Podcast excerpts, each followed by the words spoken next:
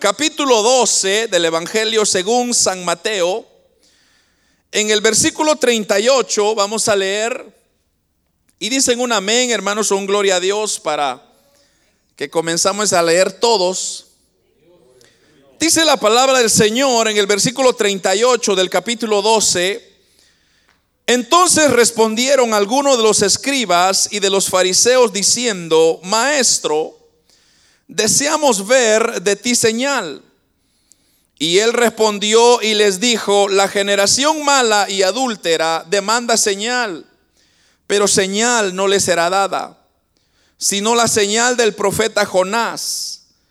Porque como estuvo Jonás en el vientre del gran pez tres días y tres noches, así estará el Hijo del Hombre en el corazón de la tierra tres días y tres noches. Y los hombres de Nínive se levantarán en el juicio con esta generación y la condenarán, porque ellos se arrepintieron a la predicación de Jonás, y he aquí más que Jonás en este lugar. La reina del sur se levantará en el juicio y con esta generación y la condenará porque ella vino de los fines de la tierra para oír la sabiduría de Salomón, y he aquí más que Salomón en este lugar. Amén. Pueden hermanos tomar sus asientos.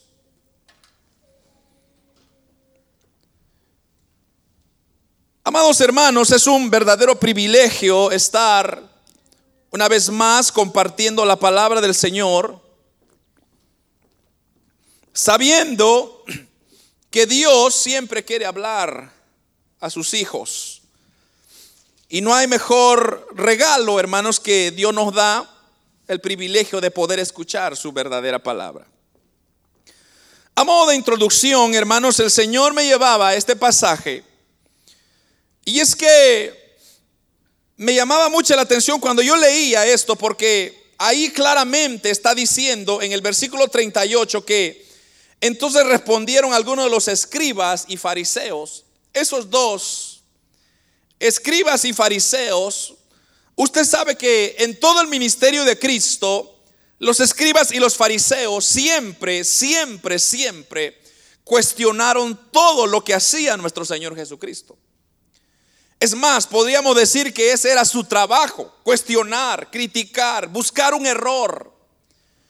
Y la pregunta resulta el, por qué tanto interés, el por qué ocuparse, hermanos, apasionadamente para buscar un error en todo lo que Cristo decía. Y la respuesta es bien sencilla. Y es que eran personas muy estudiadas, muy capacitadas, eran personas que, hermanos, habían nacido estudiando las escrituras y ellos conocían exactamente y ellos esperaban de que un Mesías había de venir. Lo que ellos no sabían era cuándo iba a venir y cómo iba a venir. Entonces el trabajo de ellos era averiguar, investigar dónde podían ellos como que encajar a este Cristo con este Cristo que están ellos esperando. Pero interesantemente, si usted regresa, por ejemplo, en el versículo en el capítulo 12 mismo y en el versículo 1, usted se va a dar cuenta que el argumento que ellos están levantando se basa en dos hechos, en dos acontecimientos que acontecen previo a esta pregunta. Y es que en el versículo 1 dice la palabra del Señor, en aquel tiempo iba Jesús por los sembrados. Mire esto, en un día de reposo. Y sus discípulos tuvieron hambre y comenzaron a arrancar espigas y a comer. Pero mire lo que dice. Y viendo los fariseos, le dijeron, he aquí tus discípulos hacen lo que no es lícito hacer en el día de reposo. Entonces, nótese usted lo que está aconteciendo. Para empezar, hermanos, Jesús no les había hecho una invitación, sino que ellos mismos estaban invitándose, pero como dije, con una intención en su corazón y era de escrutinar, de averiguar, de investigar qué era o por qué pasos iban a encontrar un error en Jesús. Entonces dice ahí que iban por los sembrados y los discípulos tuvieron hambre, como cualquier ser humano. Y cuando ellos comenzaron a ver las espigas de trigo, comenzaron a decir, bueno, aquí las espigas se pueden comer, ¿por qué no? Y comenzaron a quitar las espigas y comenzaron a, a comer. Pero los fariseos no tanto vieron las espigas, sino que vieron que lo que ellos estaban haciendo es que estaban violando una de las leyes que Moisés mismo había instituido y era el día de reposo. Y se dice que el día de reposo no se podía hacer nada en lo absoluto. Entonces cuando ellos querían encajar este nuevo Cristo que ellos estaban observando y lo filtraban a través de la ley, no encajaba. Porque ellos esperaban que Cristo respetara de igual manera el día sábado. Pero ahora, hermanos, cuando vemos más adelantito, mire, entonces saltémonos al versículo 9. Dice, pasando de ahí, de lo que acabamos de leer, vino a la sinagoga de ellos. Y he aquí había uno que tenía la mano, la seca, tenía, perdón, seca la mano. Y preguntando a Jesús para poder acusarle, mire lo que le dicen los fariseos, ¿es lícito sanar en el día de reposo? Y él les dijo, ¿qué hombre habrá de vosotros que tenga una oveja y está y esta cayere en un hoyo en el día de reposo, no le eche mano y la levante? Pues cuánto más vale un hombre que una oveja. Por consiguiente, es lícito hacer bien en los días de reposo. Entonces, una vez más, comenzamos a observar cómo los fariseos cuestionan a Jesús y le como que le tienden una trampa y en forma de pregunta ellos le dicen, ¿es lícito hacer un milagro a través de esta persona que ha estado sufriendo? Cristo le dijo, claro que sí, claro que sí se puede. Y él explica ahí. Y él le dice, si ustedes tuvieran una oveja que se está muriendo en el día de reposo, ¿ustedes no, no la ayudarían? ¿Dejarían que se muriera? Obviamente, hermanos, lo que está sucediendo es que los fariseos, ellos, hermanos, comenzaban a ser rígidos en ciertas cosas, pero en ciertas cosas no. Entonces Jesús comienza a sacar, como decimos nosotros en nuestro tradicional español, sacar los trapitos al sol y ahí ya no nos gusta. Entonces cuando la verdad de Jesucristo viene a nuestras vidas y comienza a mostrar nuestro error, ya no nos gusta. Entonces mucha gente rechaza el Evangelio porque mucha gente dice, oh hermano, es que no, no se meta conmigo, no se meta con mi vida. Yo no quiero que nadie sepa lo que yo estoy haciendo. ¿Por qué? Porque nos incomodan las cosas que, hermanos, a la luz de la palabra vienen a sacárnosla. Entonces los fariseos comenzaron a observar y dijeron, bueno, momento, si se nos ha dicho que tenemos que guardar el sábado, ¿por qué este Cristo no lo está? O este Mesías que quiere llamarse el Cristo, ¿por qué no está guardando el sábado? Entonces ahora llegamos a lo que sería el versículo que leímos. Entonces ahora ellos se fueron un paso más arriba todavía. Y ahora les dice al Señor y dicen los fariseos diciendo, maestro, estoy leyendo el versículo 38, deseamos ver de ti señal. Ahora, como le dije, los fariseos estaban queriendo averiguar exactamente quién era este Jesús. Entonces, cuando ellos comienzan a observar, como le dije, estaba quebrando el sábado para empezar pero ellos no estaban viendo la sanidad, por ejemplo, el hombre de la mano seca. Acaban de, de, ser testigos, hermanos, de uno de los milagros más increíbles, pero ellos ignoraron eso. Sino que más bien ellos querían averiguar quién era este Cristo. Que estaba rompiendo el molde en la cual ellos habían estado por muchos años. Entonces ahora, hermanos, vemos que estos incrédulos, porque eran incrédulos, aunque eran fariseos conocedores de la palabra, dice que ellos comenzaron a pedir señal. En cierta ocasión, hermanos, los escribas y los fariseos se acercaron, a Jesús diciendo que deseaban ver una señal como para probar si él era el Mesías. Y usted recuerde, hermano, que el hombre lo que necesita es ver, pero la palabra del Señor es al revés. La palabra del Señor dice, bienaventurado aquel que sin ver ha creído. Hermano, cuando usted cree en Dios, en su pone su confianza en ese Dios por la fe, su recompensa es mayor. Pero vamos al punto que ellos están pidiendo una señal y acababan de ver una. Entonces, ¿por qué insistir? Porque la naturaleza humana lo que el hombre desea, lo que el hombre anhela es que el hombre reciba gloria en esta tierra. El hombre le encanta que sea exaltado en esta tierra porque, hermano, las autoridades les encantan que digan es que yo soy fulano de tal. Y en la Biblia el espíritu es al revés. Dice que el que quiere ser grande debe de humillarse.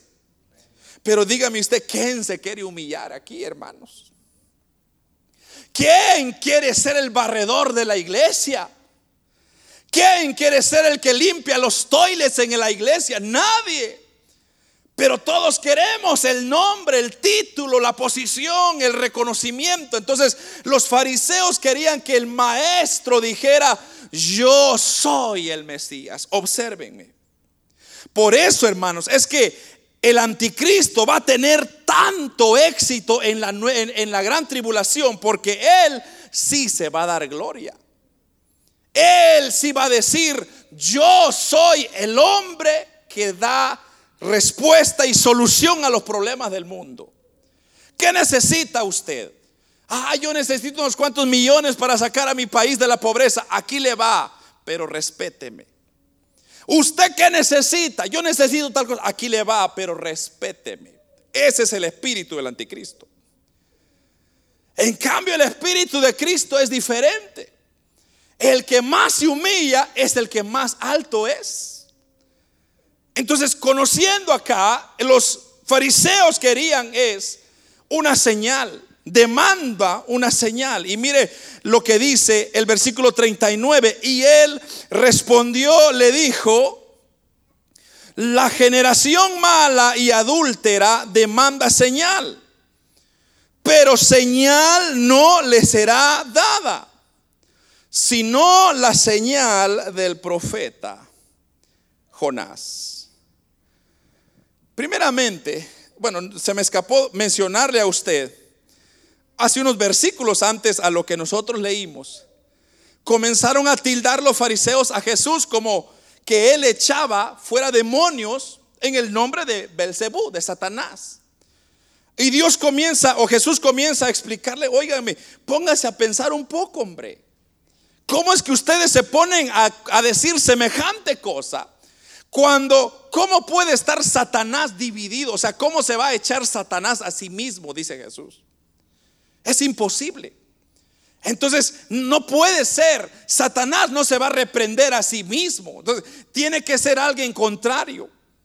Pero mire la, mentalidad que estos fariseos tenían para atacar a Jesús. O sea, son argumentos que no tenían validez.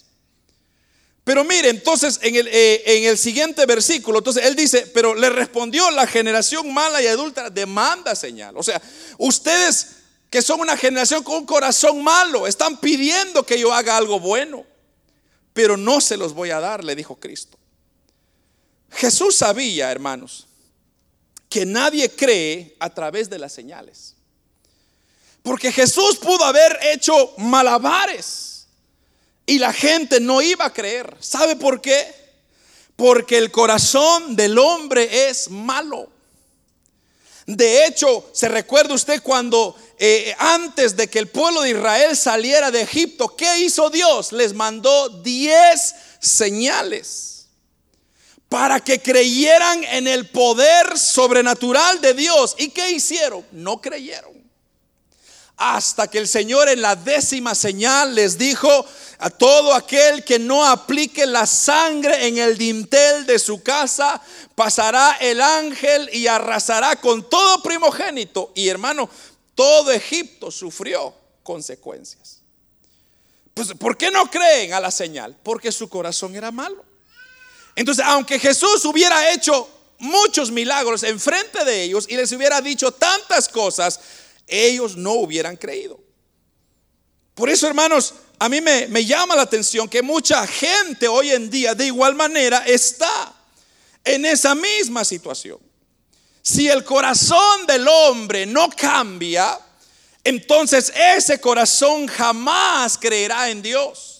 Ese corazón jamás aceptará, hermanos, la grandeza de Dios. Pero cuando usted reconoce, cuando usted acepta a Cristo como su Salvador personal, su corazón entonces ahora ya ha sido cambiado y ahora usted comienza a ver las maravillas de Dios, hermano. Solo cuando se levanta, usted dice, oh Dios mío, gracias por darme la vida. Gracias porque puedo levantarme, puedo respirar, puedo salir a, a trabajar, hermano. Y uno disfruta la vida. ¿Por qué? Porque su corazón ha sido cambiado. Cuando su corazón ha sido cambiado, las misericordias de Dios comienzan a manifestarse en su vida. Por eso, hermanos, me encanta lo que dice Malaquías. Si usted quiere anotar esta cita, es Malaquías 6:8. Malaquías 6:8 dice, "Oh hombre, él te ha declarado lo que es bueno y que pide Jehová de ti. Solamente hacer justicia y amar misericordia. Pero mire esto, y humillarte ante tu Dios. Eso es lo que Dios está pidiendo. Hacer justicia, amar misericordia y humillarte ante tu Dios. Perdón, es Miqueas, no es Malaquías, es Miqueas. Miqueas 6:8. Aquí está Dios diciendo, hay tres elementos que yo deseo ver en la vida del hombre. Y esos son hacer justicia, amar misericordia y humillarse delante de su Dios. O sea que cuando hay un corazón cambiado, estos son los elementos que tienen que estar en su vida. Por eso cuando usted acepta a Cristo, usted es una persona nueva. Porque usted hace las cosas ahora de otra manera. Usted hace las cosas de otra forma, como, como el mundo está acostumbrado a hacer. Entonces, por ejemplo, hermanos, cuando hay algún problema, entonces la persona que no ha sido cambiada, esa persona resuelve el problema con su fuerza, con su actitud, con su carácter, con su inteligencia. Pero cuando esa persona ha sido cambiada, esa situación la convierte en hacer la justicia, en hacer la misericordia, pero sobre todo darle la gloria a Dios. Y eso es lo que el hombre necesita hacer hoy en día, es darle gloria al que gloria merece, a Jesucristo de Nazaret. Y esta gente pidiendo señal entonces mire lo que dice Cristo. Cristo le dice, bueno, señal quieren, ahí está en el versículo 40 o versículo, la última parte del 39, pero señal no le será dada, sino la señal del profeta Jonás. Versículo 40, porque como estuvo Jonás en el vientre del gran pez tres días y tres noches, Así estará el Hijo del Hombre en el corazón de la tierra tres días y tres noches. ¿Por qué el Señor le hizo referencia a la historia de Jonás? ¿Por qué Cristo, en vez de, explicarle, él le dice, miren, fíjense en la señal de Jonás? Ahí está todo. Porque ellos eran personas, como ya lo mencioné, estudiadas. Entonces ellos conocían exactamente esta historia de Jonás. Porque si usted se recuerda, solo haciendo un poquito de memoria, ¿cuántos eh, fueron a escuela bíblica? Que alguna vez usted fue a escuela bíblica. ¿Alguien fue a escuela bíblica? Nadie, algún dos, tres personas. En escuela bíblica se encuentra o se cuenta esta historia de Jonás. Y hermanos, eh, la, historia en sí es tan sencilla que Jonás, Dios le dijo a Jonás, le dio un mensaje a Jonás. Le dijo, Jonás, yo quiero que tú vayas a una ciudad, ¿cómo se llama la ciudad, niños? Nínive. Yo quiero que tú vayas a Nínive y ¿qué va a hacer, qué va a hacer Jonás en Nínive? Predicar, dar un mensaje. Y fíjese usted que el mensaje era tan sencillo que eso era lo que tenía que hacer. Pero ¿qué hizo Jonás, hermanos? Ya no se recuerdan la historia. Jonás dijo, me voy a ir de vacaciones mejor. Me voy a ir a México, aleluya. Me voy a ir a Cancún, Acapulco, allá donde está soleado, donde nadie me va a molestar. Es que aquí hay un gran estrés y, encima Dios me manda a predicar a, a estos ninivitas. Y va y se acerca, compra su boleto y se va rumbo a un buen lugar. Pero Dios comienza a tratar con él y le dice, es que Jonás, yo te he mandado para allá, pero bueno, no quieres entender, entonces te voy a demostrar quién es Dios. Te voy a demostrar quién te ha mandado a hacer tanto trabajo. Y fíjese usted, que Jonás no quería ir, no porque no quería. ¿Por qué Jonás no quería ir a Nínive, hermanos? Porque eran malos, ¿verdad? Fíjese que no.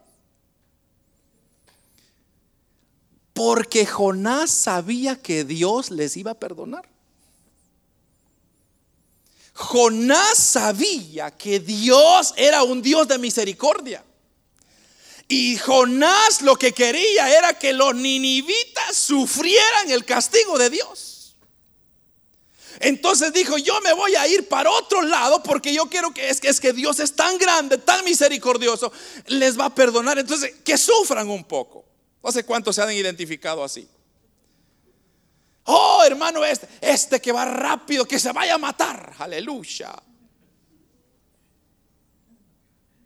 Oh, hermano, este que, que, que, ha hecho tanta maldad, que se vaya a pudrir a la cárcel. Aleluya. ¿Por qué? Porque el hombre quiere hacer su justicia. El hombre se quiere desquitar. Pero mire, amado hermano, e, estos fariseos lo que querían era como que arrinconar a Jesús y decir, vamos a dejarlo sin herramientas, porque es que lo que él está haciendo merece un castigo. Entonces lo vamos a, a destapar enfrente de toda la gente y le vamos a decir que nos dé una señal. Vamos a ver, vamos a ver.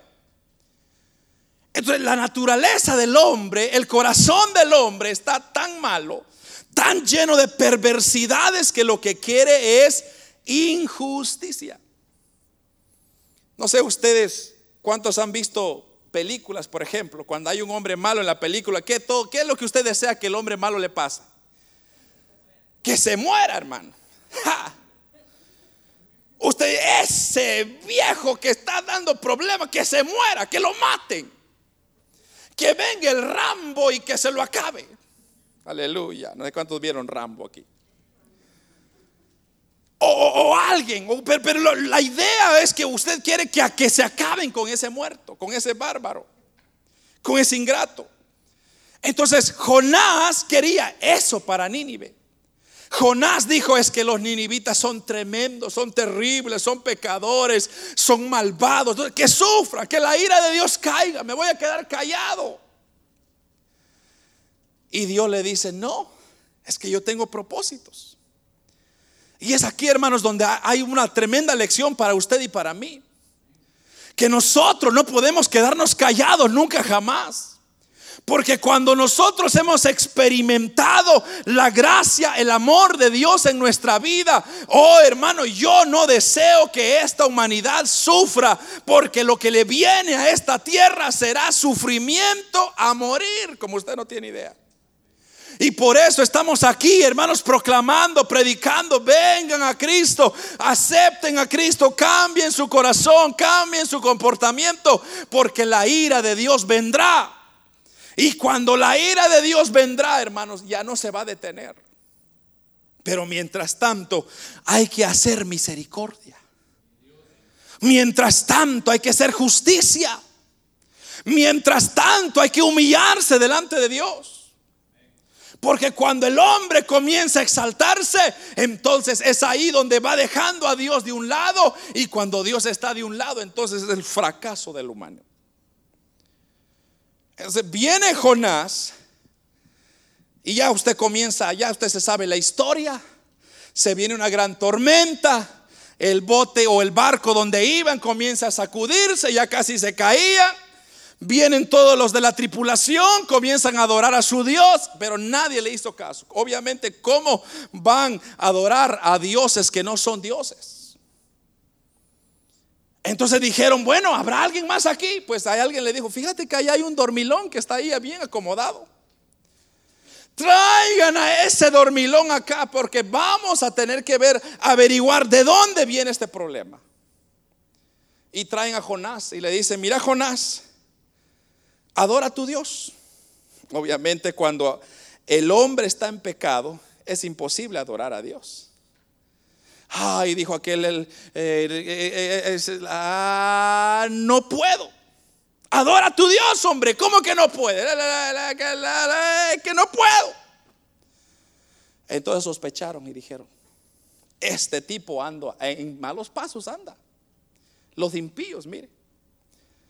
Entonces le dijeron, ¿qué está pasando, Jonás? Es que esto es por mi culpa, dijo. Ah, por tu culpa, sí. ¿Qué has hecho? Es que Dios me ha mandado a predicar a Nínive y yo no estoy obedeciendo. Entonces ahora por mi culpa se ha venido esta gran tormenta. Entonces la solución es que me tiren. Nótese, que me tiren un sacrificio, que hicieran un sacrificio. Y ese sacrificio era tirarlo al agua y ahí que Dios lo socorriera. Entonces cuando vienen ellos y dicen, no, pero no habrá otra forma, no, la única forma es de, de tirarme yo y ahí que Dios tenga misericordia de mí. Y lo agarran y lo tiran. Ahora ya se recuerda la historia. ¿Qué pasó después de ahí, hermanos? Lo atragó una ballena o quién sabe qué fue, pero el punto es que lo tragó un pescado. No creo que sea un pescadito grande. Tuvo que haber sido un elemento grande. Se lo tragó. Pero lo que yo quiero que usted observe es el sacrificio que se tuvo que dar para calmar una tormenta. Ahora, cuando ya estaba Jonás en el, en, el vientre del, pez, que, eh, del pez, ¿qué hizo? Puede hablar, hermano, no se preocupe, no tenga miedo, no tenga pena. Comenzó a orar a Dios. Y cuando comenzó a orar a Dios, dijo, Padre, yo reconozco. Ah, ahí está la cosa. ¿Qué está diciendo? ¿Qué estaba haciendo Jonás ahí? Humillándose, reconociendo quién era Dios. ¿Y acaso no es lo que le acabo de leer? ¿Qué es lo que Dios, qué es lo que Dios está pidiendo, hermanos? Hacer justicia, amar misericordia y humillarse delante de Dios. Tres elementos. Entonces cuando él comienza a orar, viene el pescadito, le dice Dios, mire, le manda a Dios y dice, ballenita, por favor, llévalo ahí a la entradita de Nínive, hombre. No lo vayas a dejar tan lejos para que no se pierda. Y cabal lo, arroja y lo tira en las playas de Nínive. Y cuando él llega ahí a Nínive, entonces él ahí reconoce, como ya reconoció, ya está humillado, entonces ahora él viene y ¿qué comienza a hacer? Comienza a predicar. ¿Y cuál era el mensaje que él tenía que decir? Nínive en 40 días será destruido. Nínive en 40 días será destruido. Así que arrepiéntense porque se va a destruir Nínive. Eso era lo que tenía que hacer. Pero luego sucedió lo que él tenía miedo que iba a suceder. Que vino Nínive, agarró a toda la gente, a los niños, a los animales y le dijeron, miren, Dios va a acabar con nosotros, así que tenemos que hacer algo tenemos que hacer un elemento bien importante que es humillarnos delante de Dios. y comenzaron a ayunar y clamar misericordia. Y Dios dice, ¿qué hace Dios, hermanos? Los perdona.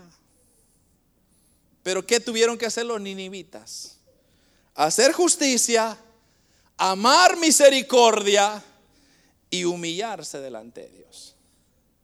¿Qué tiene usted que hacer, amado niño, niña?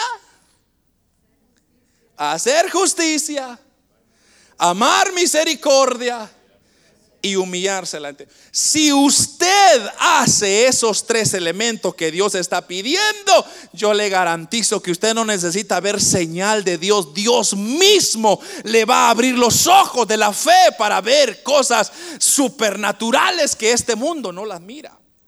Así fue como Abraham vio la promesa porque él, hermano, se humilló, hizo justicia, amó a Dios. El hombre lo que necesita hoy en día es eso exactamente. Pero ¿qué es lo que ha hecho? Lo que el hombre ha hecho es creerse más de lo que es. El hombre se cree más Dios que Dios, porque ellos dicen, miren, nunca hemos logrado tanto como lo hemos logrado ahora. Somos tan inteligentes que mandamos ya cohetes al espacio y así regresamos. Pero mire hermano, llegará el momento cuando Dios dirá, bájese de aquí, porque esto me pertenece a mí. Y aquellos que me aman, aquellos que se humillan, aquellos que han sufrido por mí, de ellos es esto. Así que usted no se preocupe en reservar su espacio o su pedazo de tierra allá en Marte, hermano, por si usted ya estaba considerando. Usted ya lo tiene suyo, hermano. Ya se lo dio el Señor. Mire, hermano, a mí, a mí me llama la atención esto. Que Jesús hace el milagro enfrente de ellos. Les explica. Y estos fariseos no entienden. Entonces le dicen, bueno, entonces para que ustedes me entiendan, regresense a la historia de Jonás. ¿Y qué fue lo que hizo Jonás? Jonás predicó la verdad, que es lo que yo estoy predicando, y luego lo que tenía que hacer el pueblo de Nínive era arrepentirse, humillarse, amar y hacer justicia. Pero, ¿qué están ustedes haciendo? Más que cuestionando, más que poniendo su sabiduría delante de mí. Y hermano, dice la Biblia que aquel que decide no dar su vida por Cristo, la perderá. Pero aquel que decida dar su vida por Cristo, hermano, ese la heredará, ganará más. ¿Por qué? Porque dice la Biblia que todo lo podemos en Cristo que nos fortalece. Aleluya. Porque el gozo del Señor es nuestra fuerza, nuestra fortaleza. El gozo es el Señor, o sea, el sacrificio que Cristo ya sufrió, ya hizo, ya pagó por nosotros, es lo que a nosotros nos mantiene ahora con vida. Me encanta lo que dice el apóstol Pablo en Primera de Corintios, capítulo 15, versículo 3 al 8 donde dice, porque primeramente os he enseñado lo que asimismo recibí. Mire esto, que Cristo murió por nuestros pecados conforme a las escrituras y que fue sepultado y que resucitó al tercer día conforme a las escrituras y que apareció a Cefas y después a los doce y después apareció a los más de 500 hermanos a la vez, de los cuales muchos viven aún y otros ya duermen, pero después apareció a Jacobo, después a los apóstoles y a último a todos, de todos como un abortivo se apareció a mí. Aquí el apóstol Pablo está diciéndole a las personas de Corinto de que no hay prueba alguna, o sea, no, hay duda, perdón, alguna, de que el sacrificio de Cristo es el único que nos habilita la presencia de Dios. Y si ustedes tienen duda, le dice, de que Cristo resucitó de los muertos, observen ustedes todos cómo Él se apareció a diferentes personas para que quedara bien marcado de que nuestro Señor Jesucristo ya no está en esa tumba, sino que ahora Él está sentado a la diestra del Dios Padre. ¿Sabe usted que hay un sudario que se le llama el sudario de Turín.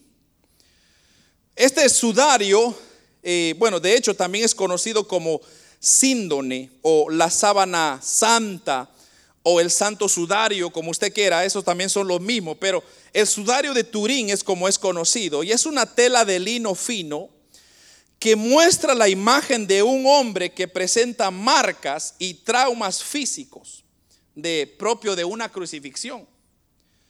Entonces se encuentra ubicado en la capilla real de la Catedral de San Juan el Bautista, allá en Italia. Turín es un lugar allá en Italia, por eso se llama el sudario de Turín.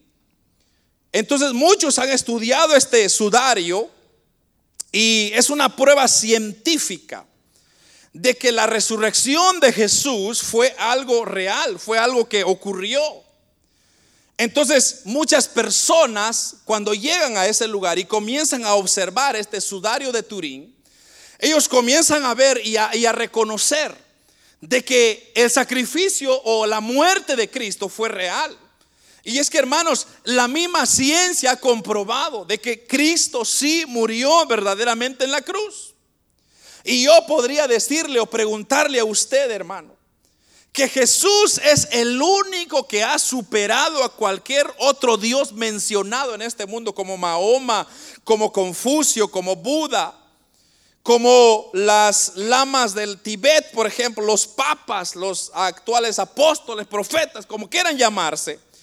Por ejemplo, este Smith, Charles eh, Russell, Elena de White, todos los líderes religiosos que usted quiera mencionar.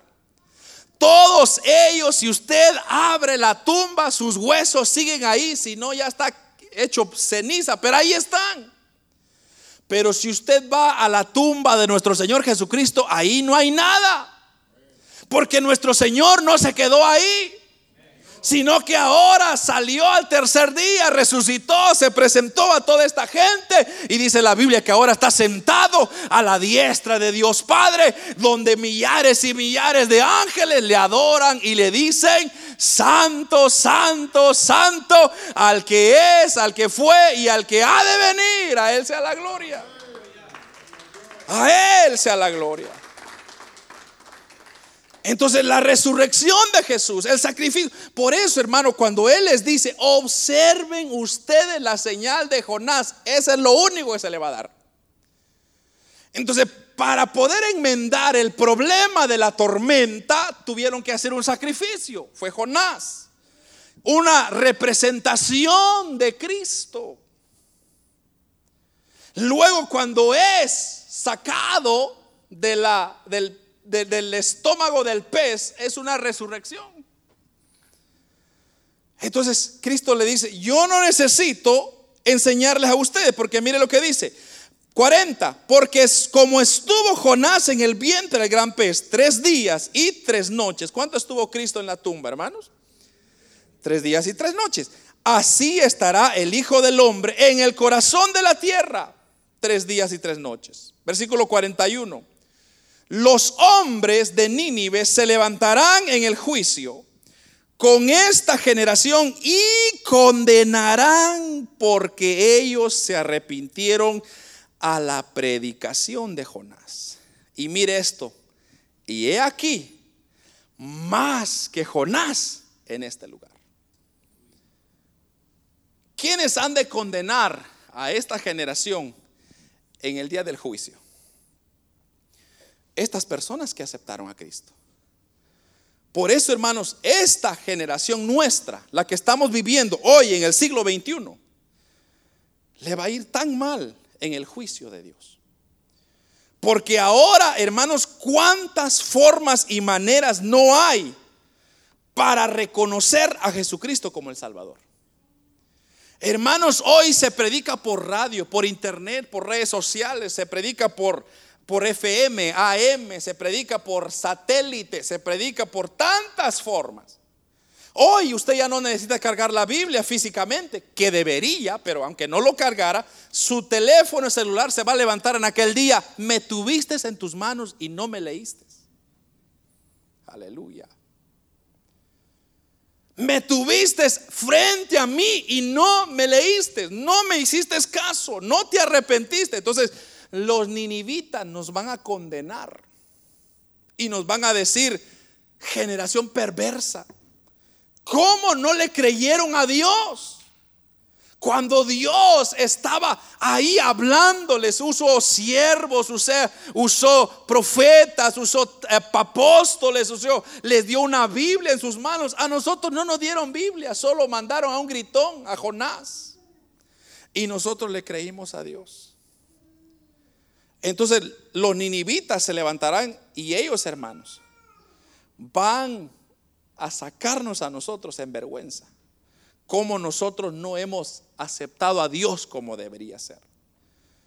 Nosotros muchas veces queremos que Dios se revele a nuestras vidas, pero en nuestras condiciones, en nuestros términos. Queremos que Dios haga milagros en nuestros términos. Queremos que Dios se mueva en nuestros términos. No, amado hermano, nunca va a suceder.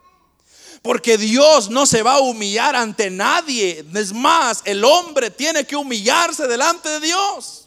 Es la única forma de ver la gloria de Dios, es la humillación.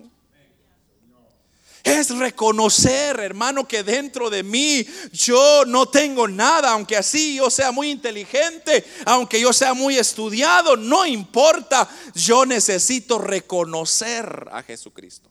Los fariseos necesitaban reconocer a Jesús como el Salvador. Pero ellos en vez de reconocer, comenzaron a cuestionar. Comenzaron a decir, ¿cómo es posible que te atreves a hacer algo bueno por, este, esta persona que ha estado sufriendo tantos años toda su vida con esa mano seca, no ha hecho nada? Eh, eh, em, ¿Por qué no lo sanaste el domingo? En vez lo hiciste un sábado. Y Jesús le dijo, qué, tristeza es el hombre. Si ustedes tuvieran una ovejita, ¿no lo ayudarían en el día sábado? Y es que, mire hermano, el problema es esto que los fariseos eran estrictos en aplicar la ley, pero no se la aplicaban a ellos. Eh, eh, usted está haciendo mal, usted está haciendo mal, usted... Y ellos nada. Nosotros sí somos los representantes. Y así hay mucha gente hoy en día. Cuando Dios dice, no, ustedes no son más que nada. Pero yo no los quiero ver así. Yo los quiero ver como mis amigos, como mis hijos, como mis cercanos. Pero ustedes con su actitud, con su carácter, con su orgullo, me sacan a mí. No me dan el tiempo, no me dan el espacio. Entonces ustedes mismos me han desechado. Y luego da el otro ejemplo. Y dice en el versículo eh, 42, la reina del sur se levantará en el juicio con esta generación y la condenará porque ella vino de los fines de la tierra para oír la sabiduría de Salomón. Y he aquí más que Salomón en este lugar. Hermanos, cuando esta reina Sabá se enteró de la sabiduría de Salomón, ella recorrió grandes distancias para escuchar y no solamente escuchar, sino que le llevó presentes a Salomón. Y, hermanos, ¿por qué? Porque ella quería saber, bueno, de dónde había venido esa sabiduría. ¿Cómo era que e, e, este Salomón podía reinar con tanta sabiduría? Pero hermanos, allá en Primera de Reyes eh, capítulo 10, si no me equivoco, se nos relata lo que hizo Salomón con toda clase de preguntas difíciles que le preguntaban. ¿No este se recuerda de eso? Pero bienaventurados son los hombres, dichosos estos siervos que hermanos continuamente están delante de ti y hoy en tu sabiduría, le decía la, la reina de Sabá. Dichosos estos hombres que están poniendo atención todo lo que Dios te da para escucharlo. Nosotros no tenemos nada ya, pero hemos venido de lejos y queremos oír lo que Dios tiene para nosotros. Y eso es la recompensa que Dios da, hermano. Mire, Dios no se queda con nada. Dios siempre recompensa a aquellos que le buscan, aquellos que le anhelan, aquellos que le desean. Dios siempre les provee más de lo que necesitan. Oh hermano, esa reina se levantará en aquel día y va a decir, yo recorrí tanta distancia para escuchar la voz de Dios a través de ese hombre. Y ustedes que tienen a Dios ahí hablándoles constantemente, instruyéndoles, y ustedes no le hicieron caso. Por eso, amados hermanos, el juicio se aproxima a esta humanidad. Ya las, yo ya le he dicho mucho, estamos estudiando, hermanos, los eventos finales ya en todos los miércoles y nos estamos dando cuenta que ya estamos culminando, hermanos, los días cuando Cristo venga por su iglesia. Y cuando Cristo venga, sonará la trompeta y hermanos seremos transformados los que estamos en vida y los que están muertos resucitarán. Y así en un abrir y cerrar de ojos estaremos con nuestro amado Señor Jesucristo. Será maravilloso, hermano, porque de ahí en adelante se desatará sobre esta tierra. Oh, amado hermano, capítulo 6 o 7 en adelante de Apocalipsis, se viene para esta humanidad. Pero cuando seremos juzgados, nosotros no, los que creemos en Cristo no habrá juicio. De hecho, eso es lo que vamos a estudiar este, este miércoles. Pero los que serán juzgados, eh, que es el juicio del gran trono blanco, como se conoce en la escatología, es donde todo ser humano será juzgado de acuerdo a su estado de vida en esta tierra. Los que son cristianos, los que aman a Cristo, ya no seremos juzgados, seremos juzgados de otra manera. Pero no es para salvación, sino que ahora el hombre, hermanos, será condenado por el nivel de, justicia de Dios. O sea que si una persona se ha portado malísimo acá, así será el grado y el castigo que le vendrá en el infierno. Y que hermanos, el infierno es una realidad porque solo póngase usted a ver todo, hermanos, cómo los volcanes sacan esa lava que quema y arde todo lo que está enfrente. Y estar ahí, hermanos, por una eternidad será lo más triste y doloroso para el ser humano. Pero ¿para qué esperar tanto tiempo? Hagamos lo que dice Miqueas. Hagamos misericordia o hagamos justicia, amemos la misericordia, pero sobre todo humillémonos delante de Dios. Porque la resurrección de Jesús fue real, el sacrificio de Cristo fue real. Y Él viene pronto y eso es real. Y Él viene por su iglesia. Hermanos, me encanta y cierro con esta cita, Juan capítulo 20, versículo 27 al 29. Evangelio según San Juan capítulo 20, versículo 27 al 29 dice, pon aquí tu dedo y mira mis manos y acerca tu mano y métela en mi costado. No seas incrédulo, sino creyente. Y entonces Tomás respondió y le dijo, Señor mío y Dios mío. Jesús le dijo, porque me has visto, Tomás, creíste. Pero bienaventurados los que no vieron y creyeron. Voy a repetir eso, hermano. Versículo 27, pon aquí tu dedo y mira mis manos y acerca tu mano y métela en mi costado. Y no seas incrédulo, sino creyente. Entonces Tomás respondió y le dijo, Señor mío y Dios mío. Jesús le dijo, porque me has visto, Tomás, creíste. Pero son tres veces dichosos, bienaventurados, los que vieron, los que no vieron y creyeron.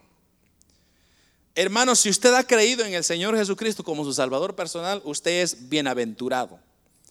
Porque ha creído sin ver.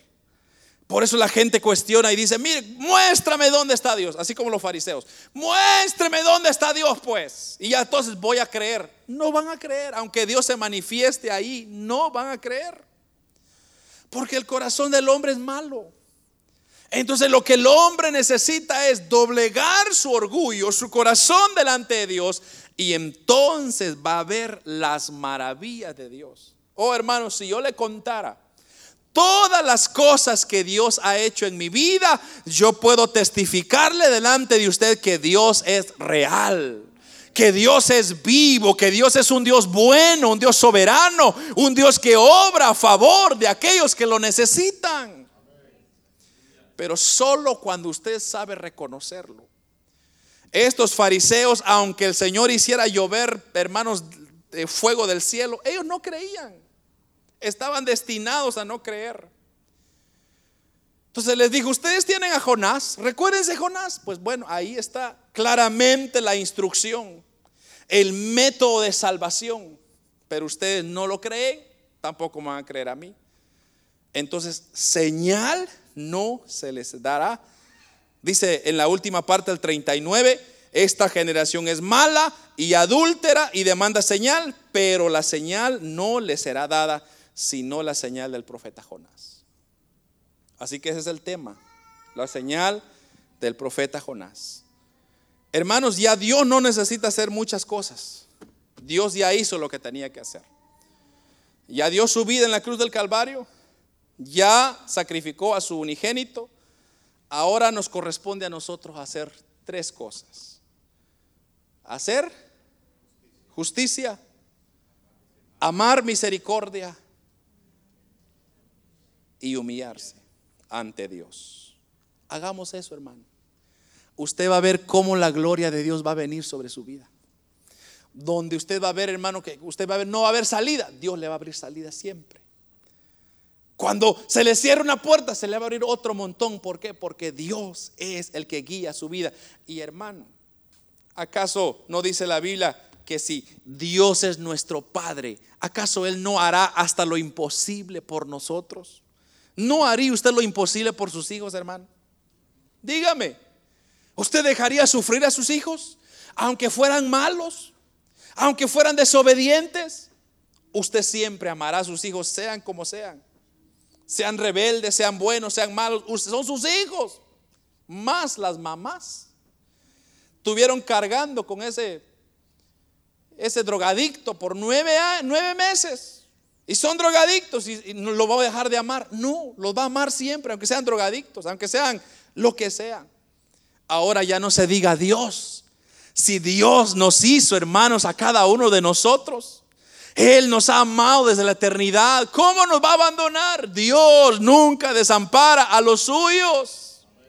Por eso dijo el proverbista, David también lo dijo, no he visto a justo desamparado no lo he visto, ni su simiente que mendigue pan. Porque Dios es, ¿cuántos pueden decir Dios es bueno? Dios es bueno, hermanos. Dios es bueno y para siempre su misericordia. Amemos a Dios, busquemos a Dios, humillémonos ante Dios y usted verá que las ventanas de los cielos se abrirán sobre sus hijos, sus escogidos. Pero si usted se exalta, si usted no es injusto y usted no ama la misericordia, un día usted se dará cuenta de la triste realidad que será tratado de esa misma manera. Pero que Dios nos ayude, ¿verdad, hermanos?